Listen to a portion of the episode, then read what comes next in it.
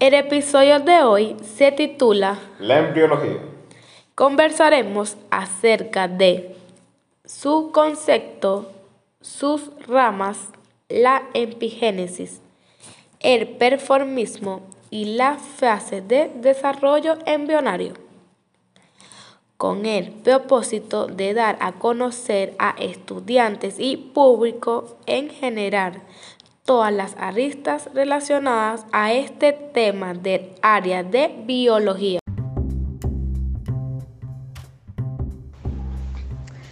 La epigénesis es la que considera que el germen se origina a partir del desarrollo de un principio amorfo como consecuencia de los cambios que se producen con la fecundación esta antigua teoría sobre el método por el cual se desarrolla un individuo, más específicamente un embrión, a partir de un huevo o cigoto no diferenciado. Es decir, no hay nada performado o preexistente en los gametos huevo o esperma. La epigénesis predice que los órganos del embrión son formados de la nada por medio de inducción por parte del ambiente. La epigénesis representa por lo tanto el proceso de sintonización mediante el cual cada individuo se adapta de forma eficiente a su entorno a partir de las capacidades contenidas en su código genético. En profundidad, la epigénesis es la disciplina científica que estudia los mecanismos reguladores de los genes y a su vez los factores genéticos que son determinados por el ambiente en lugar de la herencia en el fenotipo. La embriología es una rama de la ciencia genética que se encarga de estudiar la formación y desarrollo del embrión, desde la formación de gametos los cuales son células sexuales que se diferencian en espermatozoides del hombre y óvulos de la mujer, hasta el nacimiento del ser vivo. Su desarrollo empieza con la fertilización, que da lugar a la formación del cigoto. Una vez finalizado el proceso en el cual se generan las principales estructuras y órganos del embrión, que es durante el primer mes, este pasará a denominarse feto. La embriología proporciona distintos conocimientos sobre el comienzo de la vida humana y las modificaciones que se producen durante el desarrollo prenatal. Resulta de gran utilidad para ayudar a comprender las causas de las variaciones en la estructura humana y ofrece un conocimiento del desarrollo normal y las malformaciones. En otras palabras, es una rama de la biología que estudia la morfogénesis, el desarrollo embrionario y nervioso desde la gametogénesis hasta el momento del nacimiento. La formación y desarrollo de un embrión es embriogénesis. La embriología permite estudiar el desarrollo prenatal de los individuos, identificar las variaciones genéticas dentro de una misma especie, explicar el desarrollo natural y anómalo en la etapa prenatal, reconocer las enfermedades congénitas y determinar patologías, malformaciones, entre otros. Ramas de la embriología. La embriología comparada rama que estudia el desarrollo de los organismos al comparar los embriones de las entidades durante el desarrollo embrionario. La embriología química o molecular, a través de procesos fisiológicos, estudia el desarrollo de los embriones como entidad química molecular. Embriología humana. Estudia bajo los conceptos generales de la embriología el desarrollo prenatal enfocado en los seres humanos.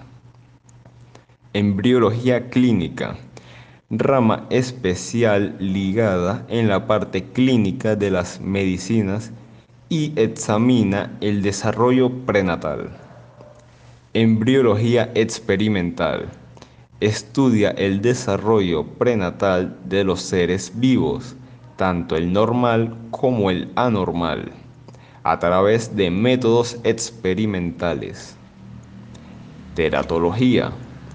Teratos viene del griego monstruo.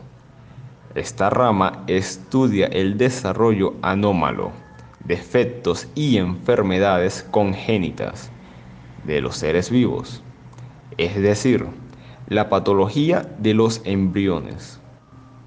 La importancia de la embriología radica en que permite entender las alteraciones que pueden ocurrir en el desarrollo de los individuos, así pudiendo formular un diagnóstico temprano y un tratamiento óptimo. Esta disciplina permite a los pediatras preservar la vida y mejorar la calidad de vida de los pacientes disminuyendo las fatalidades congénitas por las enfermedades congénitas y por el desarrollo anómalo de los individuos.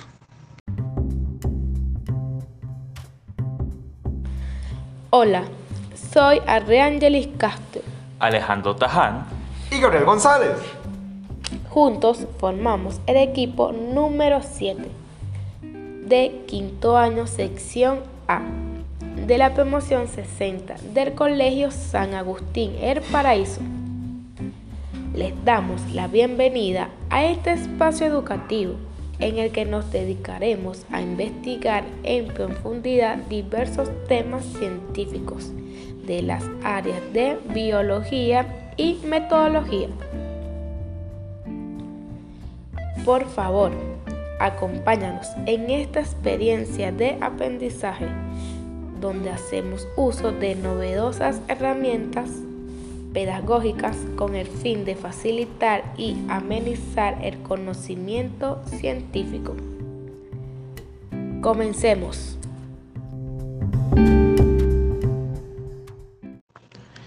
El preformismo niega el desarrollo y transformación de los organismos en el curso de su existencia. Esta teoría dicta que todo está preestablecido en el germen y que, por consiguiente, solo puede contener lo que el creador ha puesto en el mismo.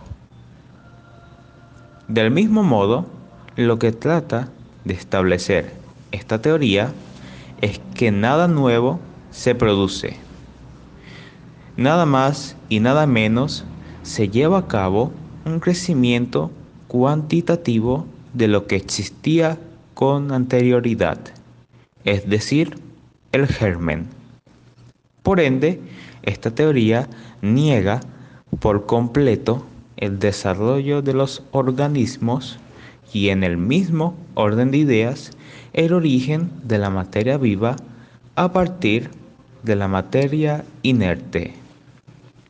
En conclusión, el preformismo afirmaba que en el germen se encontraban ya formados los caracteres y las propiedades del organismo adulto.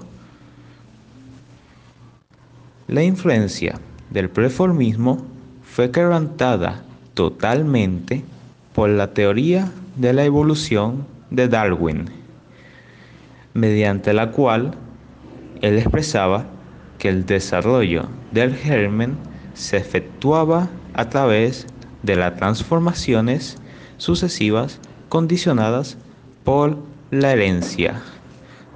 No, nada Etapas del desarrollo embrionario. Etapa 1. Fecundación. La vida empieza con la unión de dos heterogametos, el espermatozoide y el óvulo.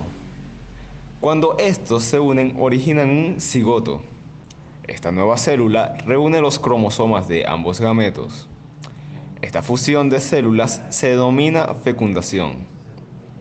El espermatozoide es la célula sexual o gameto masculino encargado de fecundar el óvulo, aportando la información genética complementaria a la célula femenina.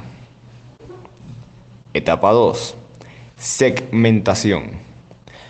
Se nombra segmentación al proceso embriológico en que ocurre una serie de divisiones celulares del óvulo fecundado que se relacionan con la morfología del huevo y en particular con la cantidad del vítelo que contiene. Es una sustancia nutritiva que se encuentra almacenada dentro del cigoto, que sirve para almacenar al embrión. Etapa 3. Gastrulación. Es una etapa del desarrollo embrionario que ocurre después de la formación de la blástula, que consiste en una capa de células formada por blastómeros que cierran una cavidad. El objetivo de esta fase es formar el resto de las capas fundamentales del embrión, las cuales son ectodermo, mesodermo y endodermo. Etapa 4. Organogénesis.